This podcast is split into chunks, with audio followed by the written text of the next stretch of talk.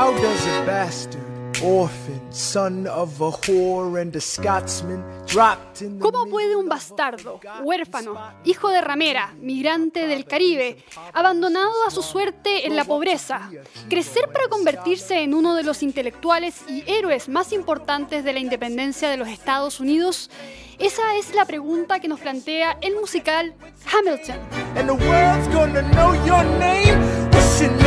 Man? Alexander Hamilton. My name is Alexander Hamilton. La obra de Broadway que le da una mirada a la vida de Alexander Hamilton, un prócer político que marcó con fuerza la historia del mundo occidental y democrático. I am not throwing away my shot. I am not throwing away my shot. Pero este musical también es una oda a la intelectualidad, al pensamiento y la fuerza de las ideas. En Hamilton, la independencia es solo el primer acto, y lo que viene son debates políticos para definir la base institucional de lo que hoy es el país democrático con más años de existencia. Acompañados de batallas de rap, Alexander Hamilton nos plantea contrastes importantísimos entre los ideales y la realidad, pero también en la edificación de un proceso constitucional. They say the price of my war's not a price that they're willing to pay. Insane! You cheat with the French, now I'm fighting with France and with Spain. I'm so blue. Y precisamente para hablar de todo este increíble musical, disponible para verlo con subtítulos en español en Disney Plus, por si acaso, tenemos a un invitado que prácticamente no necesita introducción y que tal como Hamilton está metido en el mundo del teatro, de la política y de la discusión constitucional. Bienvenidas y bienvenidos, esto es Hamilton, según la tribu. What comes next? You've been freed. Do you know how hard it is to lead? You're on your own. Awesome! Wow! Do you have a clue what happens now? Oceans rise, empires fall. It's much harder when it's on your call, all alone across the sea. When your people say they hate you, don't come crawling back to me. Nuestro invitado es Ricardo Neumann, abogado de la Pontificia Universidad Católica de Chile, lugar en el que desempeñó como dirigente estudiantil y se hizo acreedor del premio Monseñor Carlos Casanueva. Tiene un máster en teatro y gestión cultural con mención en, en dramaturgia política de la Universidad de Columbia en la ciudad de Nueva York donde en el año 2019 trabajó como abogado y productor teatral en la reconocida compañía de Broadway. Fue director ejecutivo de la Fundación para el Progreso, gerente regional y exdirector del área de cultura de la misma institución. Y hoy día es candidato por el Distrito 16 a la Convención Constituyente. Ricardo, te damos la más cordial bienvenida nuevamente a la Fundación para el Progreso, que también es tu casa. Muchas gracias, Eugenio. Muchas gracias, Sacha. Qué gusto estar acá. Un poco raro, debo decir, como estar del otro lado, eh, pero feliz. Ustedes saben que yo le tengo mucho cariño a Sonido Libre, mucho cariño a la tribu y para qué decir al equipo tremendo que hay detrás, eh, no solamente ustedes dos, sino que a- ahí a, a Tulio y Patana, como dicen nuestros, nuestros amigos del show. Estoy feliz, feliz de estar acá, sobre todo por comentar Hamilton, que la verdad es que es una de mis obras favoritas y se cruza con muchas cosas personales, profesionales, eh, así que feliz de comentarla. Por ese lado queríamos comenzar, Richie. ¿Por qué la obsesión con Hamilton? Los que nos conocen no saben, pero tras bambalinas, Hamilton era el tema de conversación de la tribu varias veces tratando de comentar esta película y este- esta obra de teatro transformada en, en medio audiovisual finalmente para Disney Plus. Y por fin ahora la estamos comentando. Entonces, ¿de dónde viene esta obsesión con eh, la obra? ¿La viste en vivo alguna vez? Eh, ¿Cuál es tu experiencia? Y coméntanos un poco de esa conexión que sientes con, con la obra. Vale acotar que cuando conocí a Ricardo, uno de los primeros temas que me habló fue de Hamilton. Tiene que haber una razón detrás. Bueno, sí, como que casi que medio obsesivo, yo creo. Yo creo que soy el típico, el, el- el- el típico compadre que en un carrete da la lata hablando de, de obras de teatro, pero, pero la verdad es que esta vale la pena, vale la pena. Yo debo decir que estoy mm, medianamente obsesionado con, con Hamilton. Se junta con muchas cosas de la vida. Primero, porque la conocí, digamos, de primera fuente en Nueva York, cuando tuve la suerte, el privilegio de, poder estudiar eh, teatro eh, allá. Eh, estudié además en la Universidad de Columbia, que antes de llamarse Universidad de Columbia, se llamaba King's College, y era la universidad donde estudió Alexander Hamilton. Por lo tanto, estatuas de Hamilton, estatuas de John Jay, eh, todo lo que ocurre también en la obra pasa de alguna manera en Nueva York, en ese ambiente universitario de una universidad donde yo tuve la oportunidad de estudiar. Entonces, se relacionaba con mi experiencia universitaria allá, en la ciudad donde ocurre parte de la acción de, que, muestra la obra.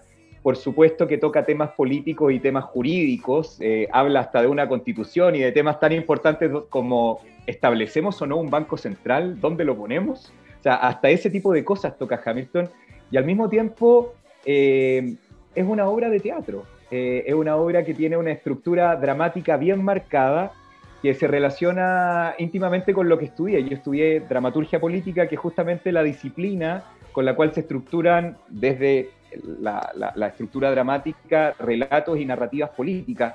Eh, y una de las cosas básicas que tiene la dramaturgia política, como de las reglas, digamos, número uno, es que la política se hace en función de estructuras antagónicas.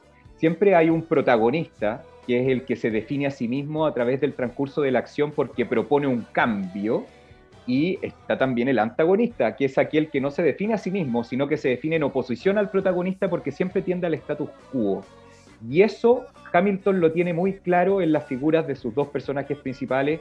Hamilton, por supuesto, el protagonista, el que tiende al cambio, y Aaron Burr, que es su antagonista, que su, su, su leitmotiv es Wait for it y el de Hamilton es Just You Wait, o sea, están uno hacia la acción y otro hacia el status quo. Entonces, la estructura dramática no solamente está presente en Hamilton porque es una obra dramática musical, sino que además está presente en Hamilton porque eh, la política, los sucesos políticos que te muestran a través de cómo vivió la política Hamilton y Baird son justamente de un protagonista político y un antagonista político. Entonces lo ejemplifica muy bien y como yo tenía ramos en la escuela de arte y veíamos Hamilton desde la parte estética y después mía la escuela de ciencias políticas y veíamos dramaturgia política y Hamilton era un ejemplo evidente porque estaba tan de moda y la estructura antagónica la tiene tan clara en una obra que es además política, eh, me obsesioné, me obsesioné y si ahora además le agregamos de que eh, Hamilton fue el que escribió más... Eh,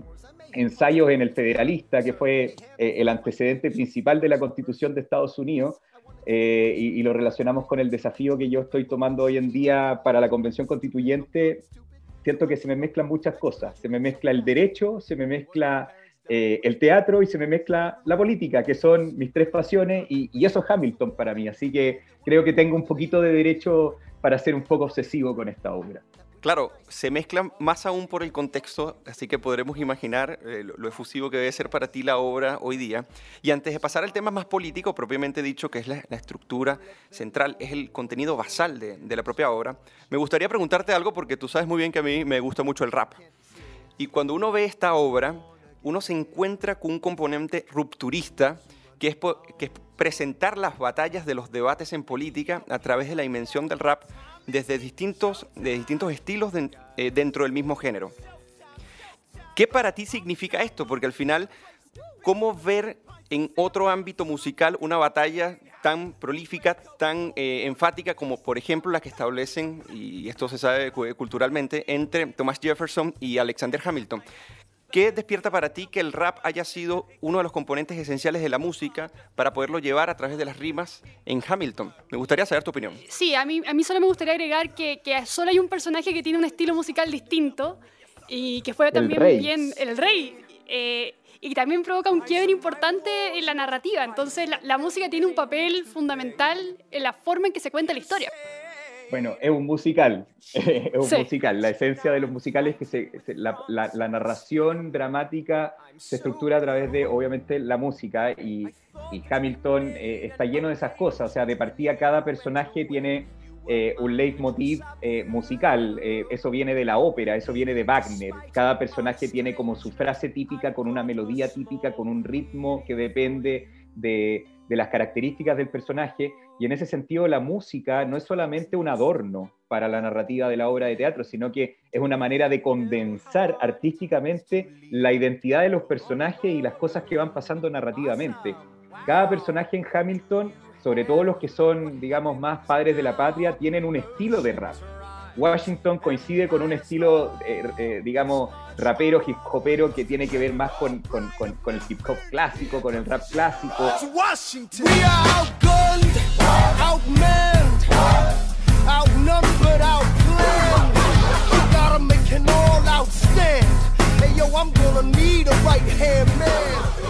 Hamilton tiene otras influencias. Efectivamente, como decía Sacha, eh, de repente cambia un poco el estilo y, por ejemplo, hay canciones que tiene el rey que no son hip hop, son Britpop, eh, son, son eh, pop británico y se nota evidentemente con cosas, con, con, con, con, referencias evidentes al Britpop, como los típicos tarareos que tiene el Britpop, como los tarararata.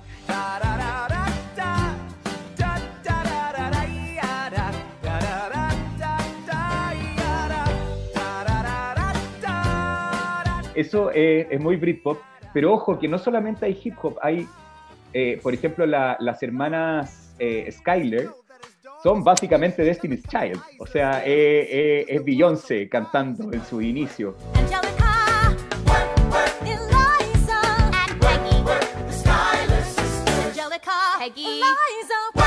Eh, con las mismas melodías, juegos melódicos, eh, y así evidentemente la música no solamente, como les digo, es un adorno, sino que la música es parte de la identidad de los personajes y de la narrativa, y, y hace que a través de los leitmotiv, que están muy claros en, en esta obra, que los podemos hablar de más rato, eh, sean finalmente herramientas narrativas para contar la historia. Eh, y eso es, es algo que, que, es muy bonito y que está muy marcado y que viene, como les digo, de la ópera. La ópera es como el abuelo de los musicales. Tuvieron la ópera, pero la ópera era un, una eh, forma artística un poco elitista. La ópera evolucionó a la opereta, que es una forma un poquito más popular. Y la opereta evolucionó a los musicales americanos, que, partieron en el siglo XX, a principios del siglo XX, con Rogers and Hammerstein, que, son eh, la pareja de compositores que, escribieron, digamos, musicales tan conocidos como eh, La novicia rebelde, Oklahoma, Carrusel. Eh, y ellos efectivamente partieron este género de, que viene directamente de la ópera y que tiene influencias que vienen desde Wagner. Por ejemplo, en Hamilton están muy, muy influenciados por los leitmotiv de, de Wagner. Entonces, es muy bonito verlo. Es muy bonito ver, por ejemplo, también cuando Jefferson en el segundo acto llega recién desde Francia, medio perdido. De hecho, su canción es ¿Qué me perdí? Como que pasó la guerra de independencia. Y ojo, que Jefferson estaba en Francia haciendo toda la diplomacia que fue vital para que los franceses apoyaran el proceso de independencia. Y estaba Lafayette en, en, en el Marqués de Lafayette en Estados Unidos. O sea, Jefferson y Lafayette fueron, fueron bien aliados en ese proceso. Y si tú te fijas la canción, la canción que tiene Jefferson, que es la canción que abre el segundo acto, tampoco es rap, es como un swing, como que viene 20 años antes que el rap, viene 20 años antes del hip hop, como que se nota que llegó medio perdido. Entonces, hasta en ese tipo de detalles tú te das cuenta que la música es una herramienta narrativa concreta que condensa la identidad de los personajes y de las cosas que están pasando. Y eso es muy bonito en los musicales, porque finalmente la historia, la narrativa y el arco dramático están reforzados no solamente por la actuación, sino que también hay baile, hay canto, eh, hay melodía y todo eso se subordina a la, la, los objetivos narrativos de la obra. Exacto. Quiero, quiero detenerme en el, en el tema narrativo porque la obra se llama Hamilton y, y probablemente en Estados Unidos es una persona, es un prócer bastante conocido. Pero fuera de Estados Unidos quizás no, no se toma tanto el peso a la importancia que tuvo esta persona en el proceso de independencia finalmente, ¿no? Y la manera en que la obra lo toca, porque la, la, la obra está basada en una biografía de Hamilton. Eh, de Ron Chernow. si te acuerdas, Sacha, ¿te acuerdas cuando comentamos Washington con... Exacto. Con, con Diego Arria, Diego, lo comentamos. Diego Arria. Bueno, ese, ese comentario de Washington también provenía de una biografía de Ron Chernow, que es el, el, el, novelista que de alguna manera hace entretenida la historia de los padres fundadores.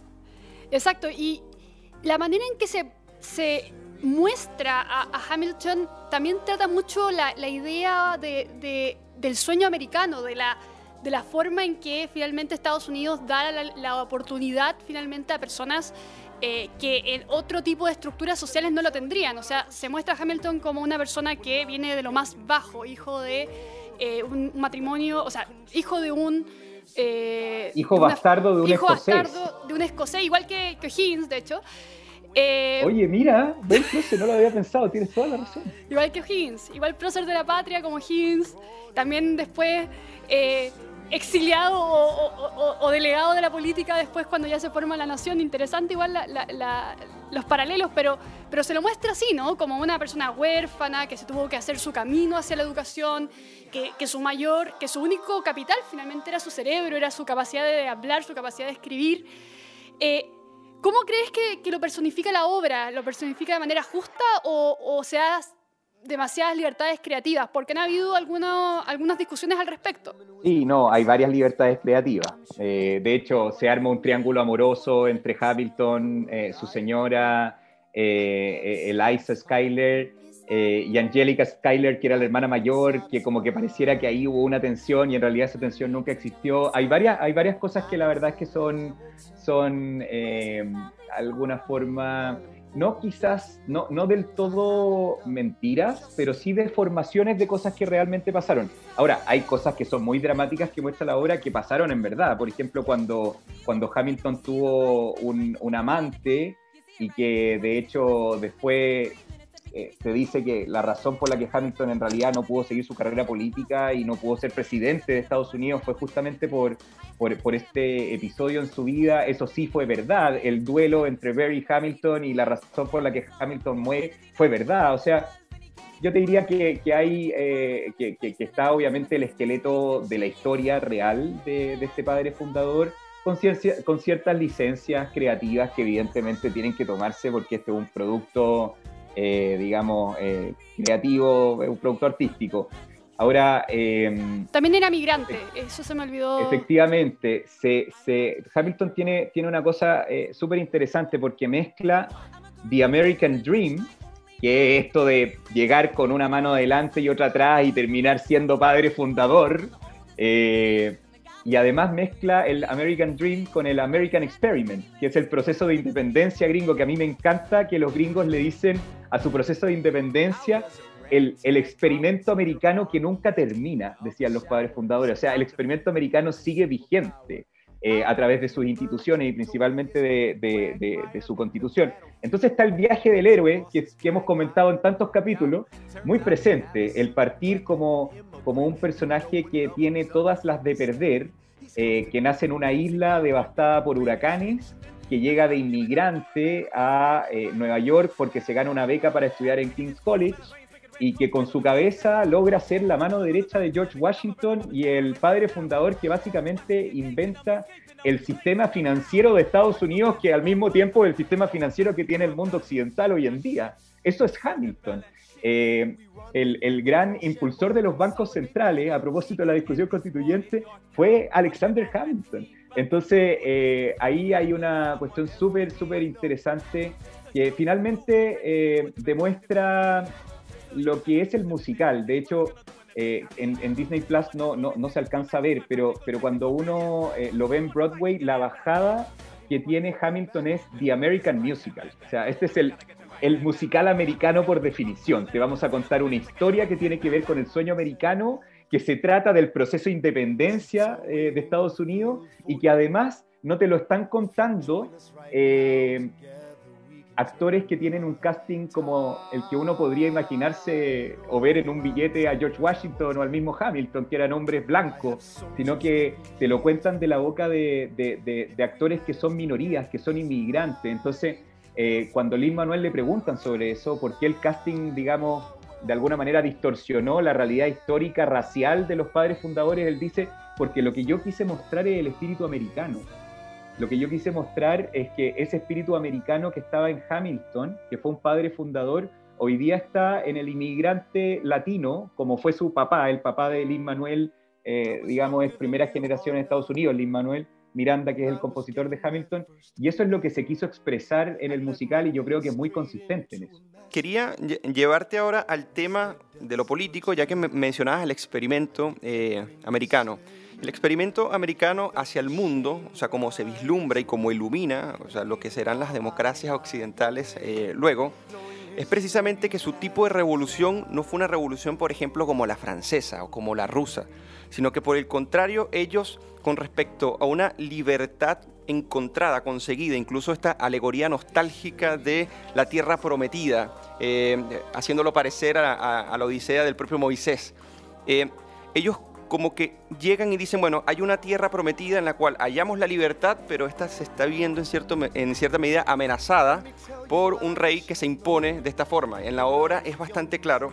Y Alexander Hamilton eh, refleja no solamente la virtud del experimento, sino también la virtud de lo que es la Revolución Norteamericana. No es la creación de un mundo nuevo, sino que por el contrario, es la continuación de un mundo que ya venía garantizado y que una ruptura eh, genera eh, una nueva forma de darse a sí mismo un gobierno, que esa es la tarea complicada y difícil.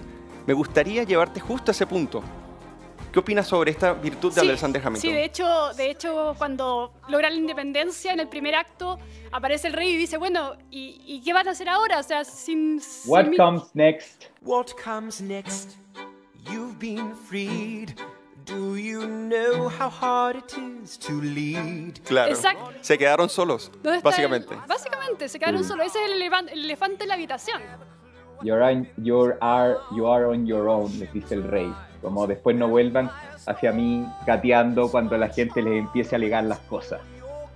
Mira, yo creo que la gran virtud que tuvo el proceso de independencia de Estados Unidos y que de hecho definió, eh, al ser Estados Unidos la democracia más antigua del mundo, porque el proceso de independencia de Estados Unidos, bueno, democracia moderna, saquemos los griegos de lado, no, no, no le faltemos el respeto a los griegos, pero, pero dentro del mundo moderno, la democracia que hoy día tenemos eh, tiene la inspiración griega, pero básicamente está inspirada en el proceso democrático que, que tuvo Estados Unidos, que fue capaz, y aquí es donde yo creo que está la esencia de lo que me gustaría responder a tu pregunta, Eugenio, de canalizar un descontento legítimo hacia un rey que no se estaba portando muy bien. Eh, La independencia americana, de hecho, fue la reacción a tratamientos injustos que había eh, eh, a los ciudadanos, di- distinciones arbitrarias que había entre ciudadanos que nacían en Estados Unidos versus ciudadanos ingleses, eh, diferencias arbitrarias que se hacían a través de los impuestos que cobraba el rey. Entonces, si tú te fijas, fue una reacción de malestar a cuestiones que institucionalmente estaban mal. Y en vez de quemarlo todo, el proceso de independencia de Estados Unidos fue capaz de canalizar ese descontento, donde las instituciones monárquicas ya no resultaban, de canalizar el descontento a través de nuevas instituciones democráticas.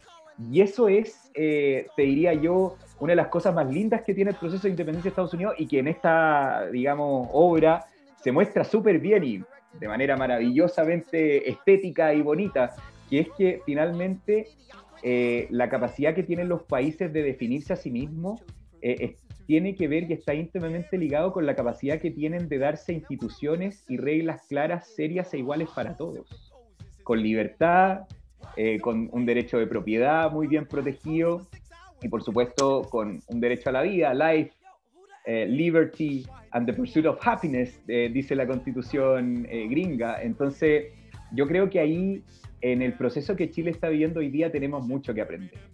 El proceso constituyente se originó justamente, en Chile ahora estoy hablando, se originó justamente para, entre gallo y medianoche, para tratar de canalizar eh, un, descontento, digamos, que había en la ciudadanía por distintas cosas. Eh, y ahora viene el momento en que nuestro país tiene que demostrar si efectivamente ese descontento, esa violencia que no se debería justificar en ningún caso, esa polarización que vivimos y todavía seguimos viviendo en el país, si somos capaces o no de canalizarla a través de instituciones claras. Y ahí tenemos por definición el proceso constituyente que nos, nos toca hoy en día. Entonces, hay mucho que aprender de, de- de- de- lo que muestra Hamilton y por lo mismo es una obra que yo recomiendo ver a través de Disney, de, de la plataforma de Disney. También la pueden encontrar en distintos lugares en internet, hay que decirlo, eh, porque nos habla mucho al presente. Eh, uno, uno creería que, que- que Hamilton eh, eh, es la historia de la independencia de Estados Unidos, pero eso es el- solo el primer acto de la obra. El segundo acto te muestra ya, somos independientes, Así ¿y ahora qué hacemos? Y ahora cómo nos hacemos nuestras reglas, cómo somos soberanos de nosotros mismos. Y el segundo acto es justamente la consolidación institucional a través de una constitución y las leyes. Y eso es justamente un proceso que hoy día estamos literalmente viviendo en Chile y es por lo mismo una obra que yo recomiendo no solamente porque me gusta mucho por las razones que yo les decía antes, sino que la recomiendo porque nos habla mucho al Chile de hoy. Exacto. De hecho, en, en algún momento en la obra se hace una distinción muy cortita entre lo que estaba pasando en Estados Unidos y lo que estaba pasando en Francia. Decían, no, eh, esto es muy distinto a lo que está pasando en Francia finalmente. Allá hay puro descontrol y no es un proceso eh, como el que teníamos acá. Quería preguntarte, yéndome todavía en la línea de, de lo que tú acabas de mencionar, termina la independencia, termina la revolución y la obra le da muchísimo peso a las ideas, le da muchísimo peso a la discusión, al debate civilizado, a, la creación intelectual. Y eso parece bastante eh, desafiante, o sea, suena muy, suena muy difícil simplemente el pensar pasar un proceso como la redacción de los papeles federalistas a un musical y, y a una obra de teatro. Eh, ¿Cómo ves tú la manera en que la obra asume este, este proceso al que le da muchísimo peso, que es el proceso finalmente de, de creación de Estado? Eh, tú ya mencionaste algunas lecciones que teníamos que aprender en Chile, de, obviamente de la obra Hamilton y por qué en Chile debiéramos verlas. Eh, y, yendo un poquito más allá, en la obra también choca un tema de las expectativas con la realidad, ¿no? Habían un montón de ideas eh, por las que se debatía, por las que se luchaba la independencia, eh, que luego tienen que pisar tierra en el momento que ya tienen que formar un país, tienen que gobernar una nación.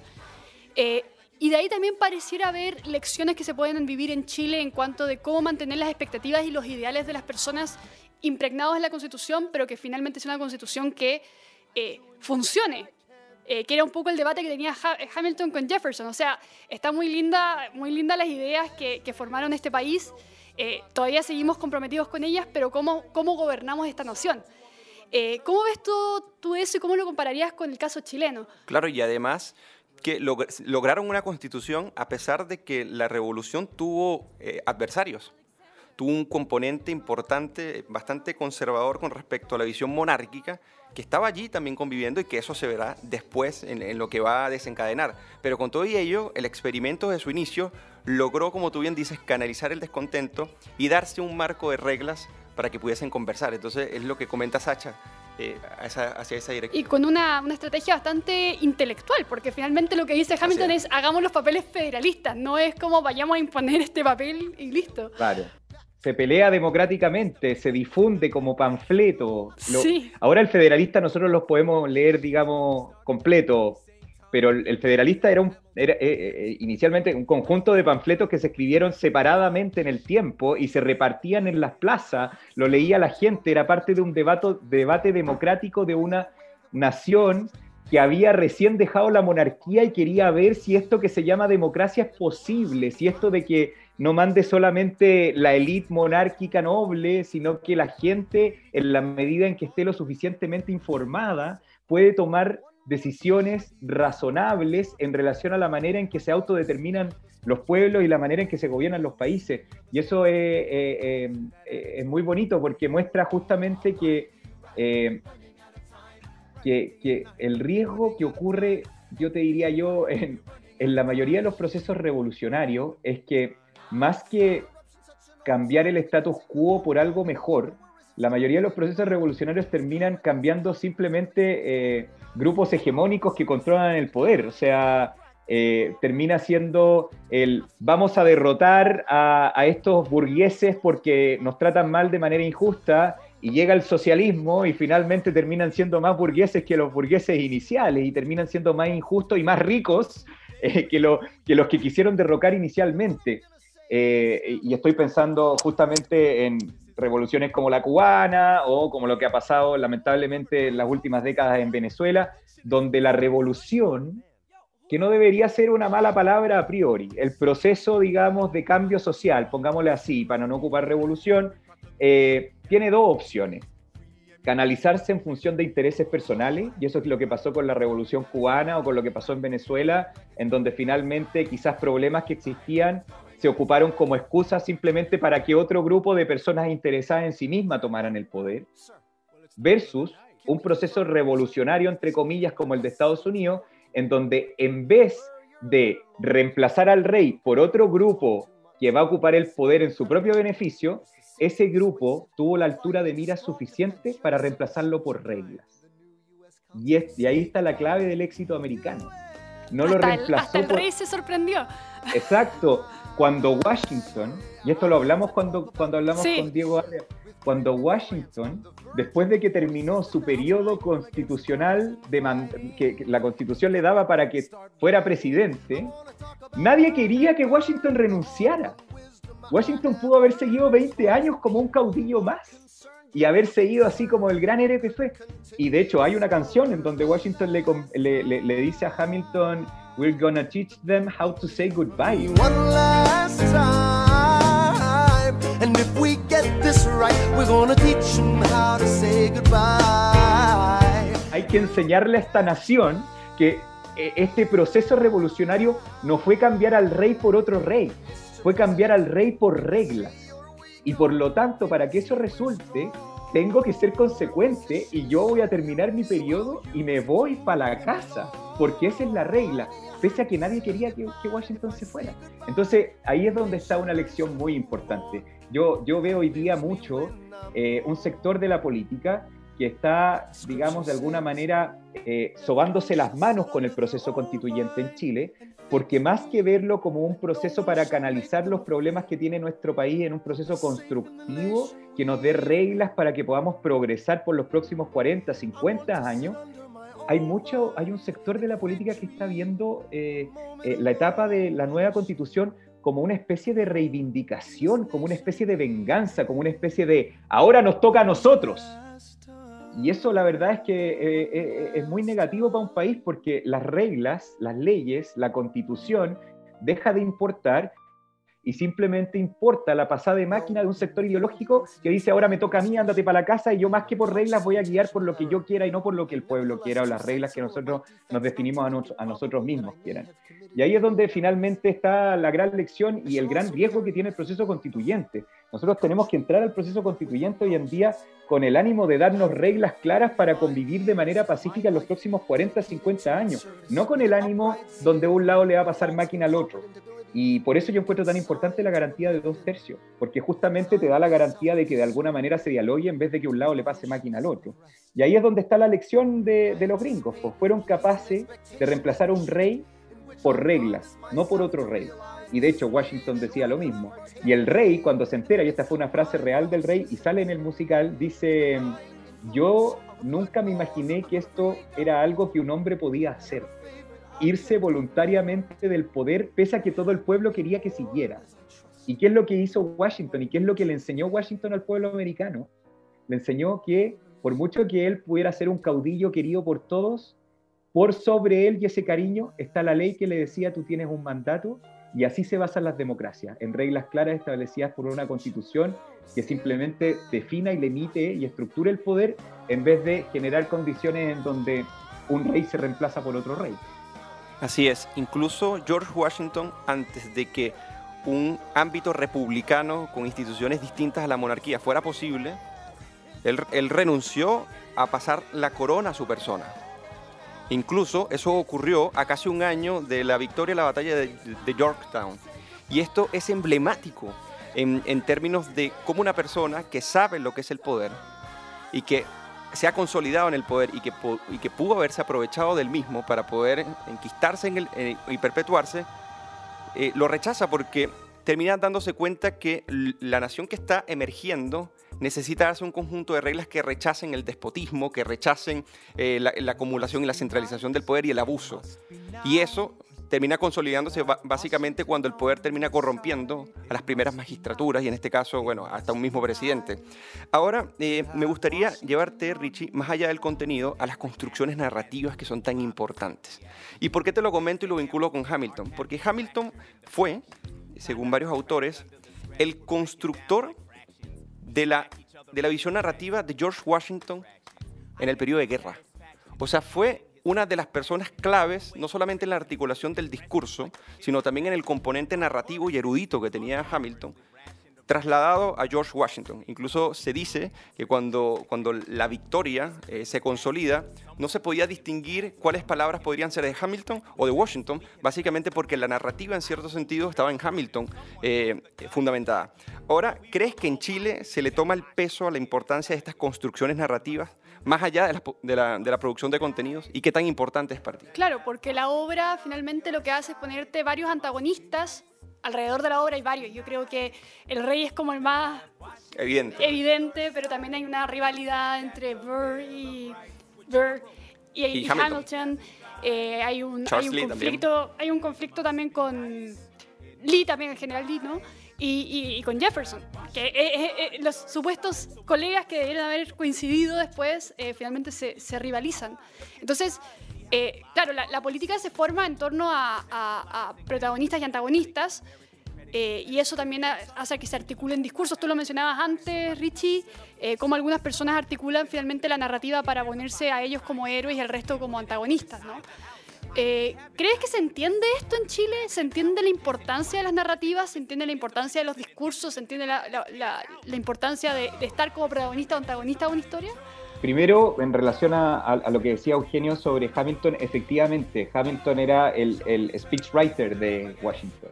O sea, los grandes discursos, las grandes visiones, las grandes cosas que hacía Washington, por supuesto las decidía él. De hecho, se ve en el musical y, y- hay registro en la historia de que Hamilton al principio no estaba muy de acuerdo con que Washington se fuera. O sea, ahí Washington fue el firme que dijo, no, pues si nos dimos reglas a nosotros mismos para estar sobre, para que una persona nunca esté por sobre la democracia, tenemos que ser consecuentes. Si tú te fijas en esa canción, eh, que se llama One Last Time o algo así, ya no me acuerdo el, el- nombre específico, pero creo que sí, es una de las canciones que más me gusta, de hecho, del musical, eh, que dice, les vamos a enseñar cómo hay que despedirse, les vamos a enseñar cómo se cumplen las reglas. Eh, si tú te fijas, al final de esa canción, eh, Washington empieza a decir literal su discurso de despedida, que es un discurso muy famoso, porque se dice de hecho que la democracia en Estados Unidos no nació con la independencia, ni tampoco nació cuando la constitución se escribió, porque la constitución son palabras escritas en un papel si no están correspondidas con acciones de los políticos en la realidad. La democracia en Estados Unidos nace cuando Washington da su discurso de despedida, porque fue capaz de ser el primer gobernante que dijo, estas son las reglas, y me voy, y me voy. Y si tú te fijáis, esa canción empieza, le dice, te- quiero, quiero decirte lo que quiero, y, y Hamilton empieza a escribir. Y al final de la canción, cuando literalmente el musical te está cantando el discurso de Washington, literal, el original, lo cantan los dos. At home in this nation we've made one last time. One last time. Y se ve como que Hamilton está calladito escribiendo detrás y está cantando fuerte Washington, pero te demuestra de manera muy evidente que detrás de la narrativa de Washington estaba Hamilton, que era un escritor, pero potentísimo. O sea, escribió de hecho como el 80% del Federalista él solo. 51 Eh, papers. 51 papers versus ni la mitad que le alcanzaron los otros dos. Ve- 28 Eh, Madison y John Jay creo que fueron 9 o 10. Sí, porque después se enfermó, creo, pero, Así pero es. en el fondo eh, Hamilton justamente sabía cómo eh, no solamente hacer política, porque él, como les digo, eh, fue el que negoció, por ejemplo, que, que la capital no estuviera en Nueva York, que paseara a Washington, porque los de Virginia querían eso, pero ellos no querían el Banco Central porque ellos se sentían perjudicados por eso. Eh, bueno, ya hay eh, una pelea de gabinete que se sacó con las actas originales del gabinete que lo muestran como una pelea de rap, así genial, como moderna, así como entre Jefferson y Hamilton. Eh, pero si tú te fijas, Hamilton finalmente eh, no, no, no solamente se preocupó de hacer política del día a día, sino que se preocupó de definirle junto a Washington un norte a, una, a, un, a un pueblo en ese momento que estaba viviendo por primera vez una realidad política que se llama democracia. Había que enseñarles y había que darle sentido a esa realidad política, no solamente administrarla. ¿Y qué es lo que pasa en Chile? Y que yo creo que se relaciona mucho a lo que estamos viendo hoy día. Que yo creo que los últimos 30 años, que han sido, pese a lo que dicen los eslogans en, la calle, que no son 30 pesos, son 30 años, imputándole la culpa del estallido social a en realidad los 30 mejores años del desarrollo de Chile, digamos. Si tú te fijas, efectivamente, si nos vamos a los números, si nos vamos a los gráficos, estos 30 años son, sí, se puede respaldar, son los mejores años de la historia de Chile. Eh, pero no fueron capaces esos gráficos y esos números y esos resultados de darle sentido a la gente. El modelo de progreso que tiene Chile fue exitoso, pero no fue capaz de darle sentido a las personas y eso no se hace con gráficos, se hace con narrativa.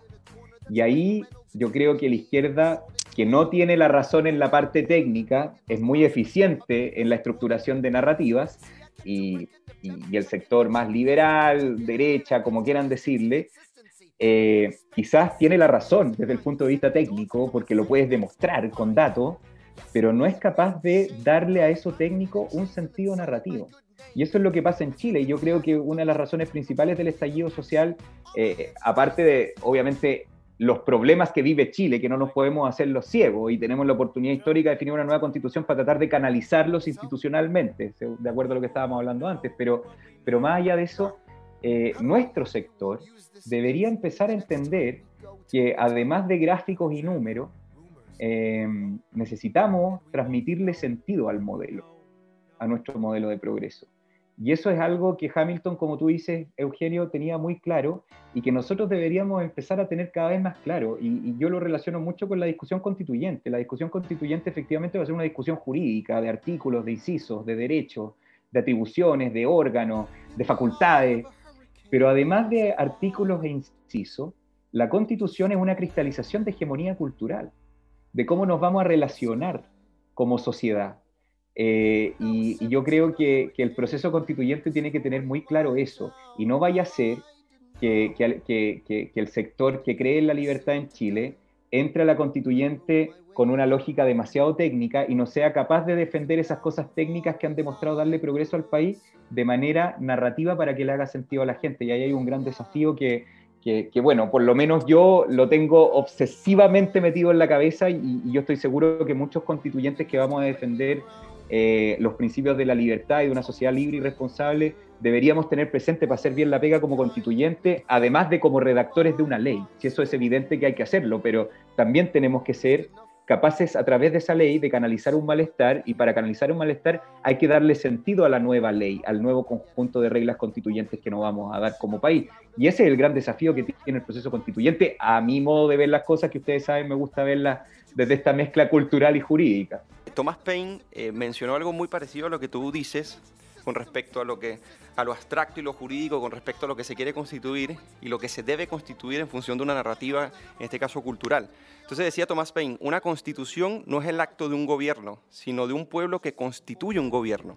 Es decir, cómo el pueblo dota al gobierno de una constitución y no al contrario. Y eso, lógicamente, hace que este rol de la sociedad civil, de la comunicación política, que se, que se que se torna frente a la convención y a la construcción del propio discurso, una narrativa, impacta desde la cultura a esa identidad que se da a una comunidad política. Entonces, me, me parece muy relevante la, esta última reflexión que, que diste con base a, a la reflexión constituyente y lo que decía Thomas Paine en ese ámbito de la propia constituyente.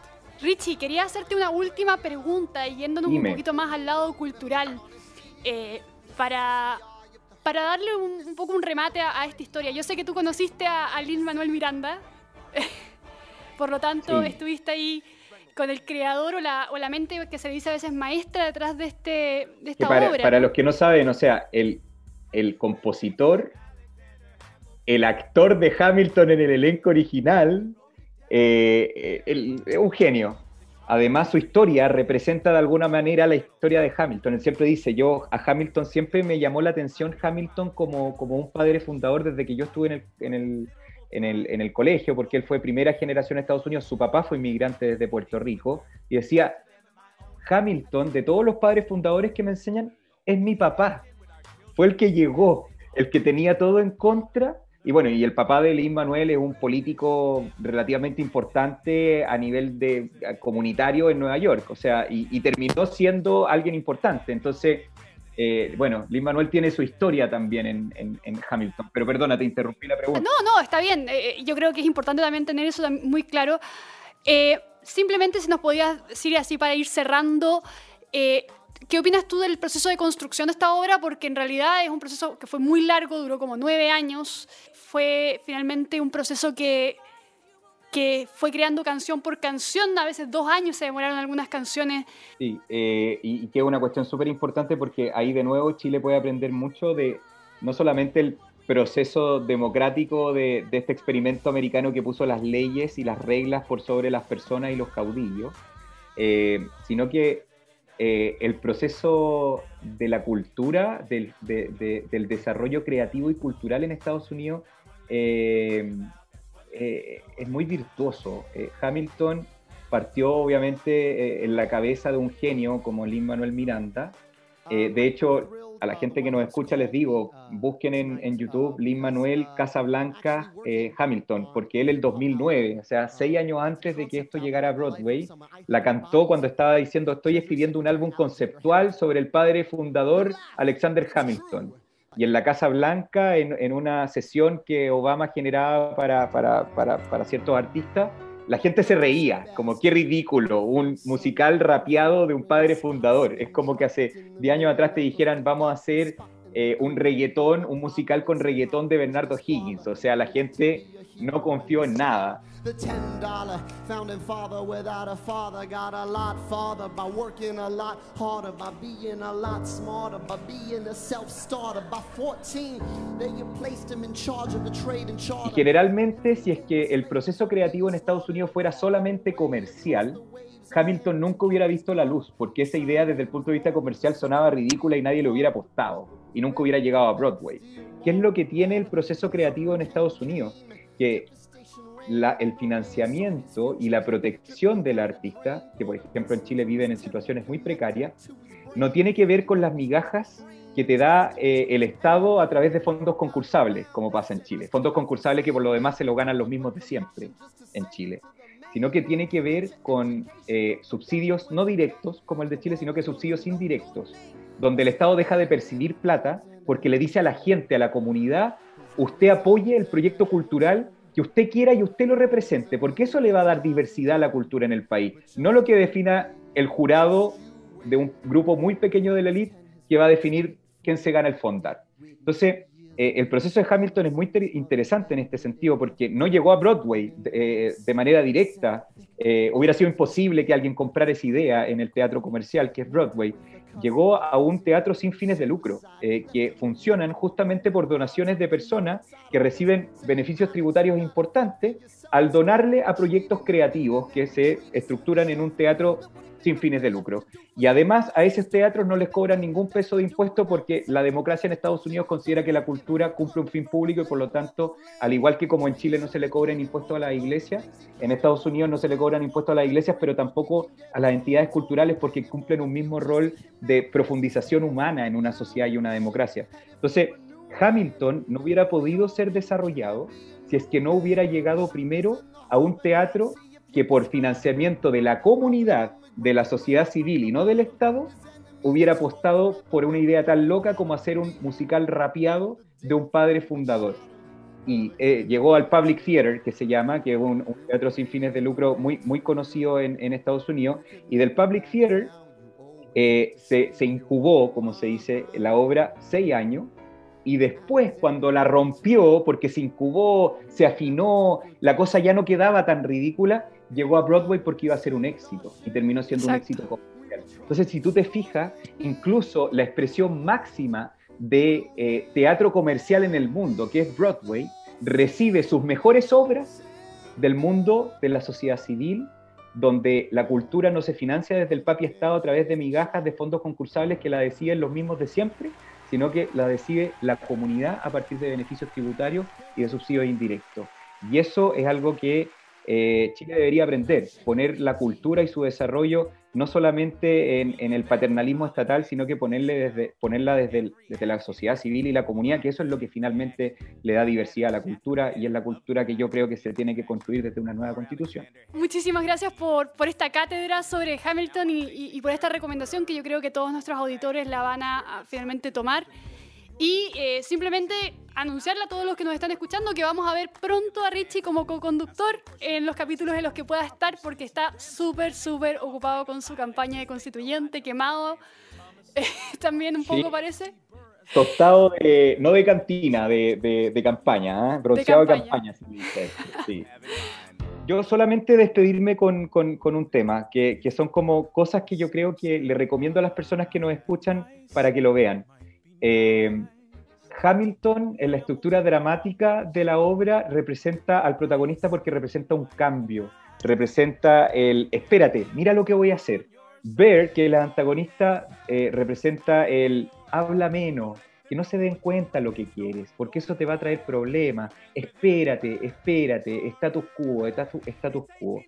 Y, y finalmente, eh, eso que lo muestra la obra también, y una obra dramática justamente se, se basa en el conflicto que hay entre protagonista y antagonista, es justamente esencial en la política. En la política es esencial plantear cambio. Y en la constituyente es muy importante que los que queremos un país libre no lleguemos solamente a la trinchera. defender atrincheradamente las cosas, porque nos vamos a posicionar inmediatamente en la convención como antagonistas. Y eso narrativamente y políticamente es mortal. Sí. Nosotros tenemos que llegar a proponer un Chile nuevo, a llegar a proponer un Chile libre. Si las cosas hoy día, eh, eh, Chile ha evolucionado desde, desde la idea de la libertad, hay que profundizarlas aún más, proponiendo ideas, siendo creativos. Y eso se ve muy claramente en esta obra. Un político que es Hamilton, que apuntó al cambio, un político que es Baird, que apuntó al status quo, y bueno, ustedes van a ver en la obra cómo termina cada uno. Última cosita, que una de las cosas bonitas que tiene la obra, la analogía con los shots. My shot. Eh, eh, el, Sí. el, el- el leitmotiv de Hamilton es, a propósito de que él quiere el cambio, yo no voy a desperdiciar mi disparo. Tengo esta oportunidad, llegué a Nueva York, llegué a la universidad, yo no voy a desperdiciar mi disparo. Y todo el rato él va subiendo y subiendo y subiendo hasta convertirse en la mano derecha de Washington porque no va a desperdiciar su disparo.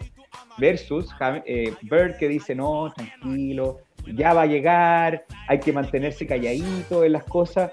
Eh, el shot se ocupa porque no voy a aprovechar mi oportunidad. El shot se ocupa, de hecho, en la canción que le cantan a la libertad, que es muy bonita en, en esta obra. Se ocupa como shot literalmente, como algo que nos va a inspirar. eh, y el shot se ocupa también en la escena final, que es la única parte en donde Hamilton que no nos puedes contar. pierde su, pierde su disparo. Sí les puedo contar porque de hecho, y perdonen que me alargue, pero es que siento que hablamos muy poco de Hamilton, pero porque de hecho, si ustedes se fijan, la primera canción de Hamilton te cuenta al final. Sí, claro. dice, la, la primera canción de Hamilton es la historia completa de Hamilton. Exacto, de hecho, la primera canción de Hamilton está inspirada en los coros griegos, en donde si tú te fijas salen todos los personajes en neutro, blanco, y se van vistiendo en la medida en que esa primera canción, de manera muy maravillosa, de un eh, espacio neutro, se convierte en un puerto al que llega Hamilton a Nueva York. Fíjense en esa, en esa primera escena, pero están en blanco porque son personajes atemporales. De hecho, en una parte dice eh, el padre fundador de los 10 dólares sin padre. O sea, claramente en esa época no iban a saber que Hamilton iba a aparecer los 10 dólares. O sea, te, na- te narran la historia de Hamilton desde una atemporalidad de coro griego, de observadores atemporales que están viendo la historia. Y, y la frase final de Hamilton es, eh, ¿quién cuenta tu historia finalmente? ¿Cómo quedas en la historia? ¿Y quién controla eso? Y eso es muy bonito y tiene que ver con, con la analogía del disparo. ¿Quién lo aprovecha? ¿Quién se inspira? ¿Y quién lo pierde? Así que esos son como mi- mis tips, así como para ver la parte más artística, los símbolos bonitos que tiene la obra y también toda la parte constituyente que tiene eh, la historia de un padre fundador que fue clave en la, en, la, en la redacción de la constitución de Estados Unidos y que de hecho fue convencional constituyente. De hecho, en una parte dice, hoy me eligieron para la convencional constituyente, todo orgulloso. Así que imagínate lo que es esta obra para mí en este tiempo. Eh, es un- ojalá yo pueda cumplir ese sueño también. No, y además como reflexión también, o sea, qué diferencia entre la convicción en la política con respecto a la ambigüedad, que también es un gran Exacto. mensaje entre este protagonista y antagonista. Richie, nuevamente agradecerte muchísimo eh, esta gran conversación, como siempre muy nutritiva, eh, eh, y estamos muy contentos de tenerte por acá desde el otro lado y te esperamos ahora para, para, ese lado, para seguir conduciendo. Y bueno, eh, nos vemos en una próxima oportunidad. Mucho gusto conversar, que estén muy Igual. bien. Chao, chao. La tribu,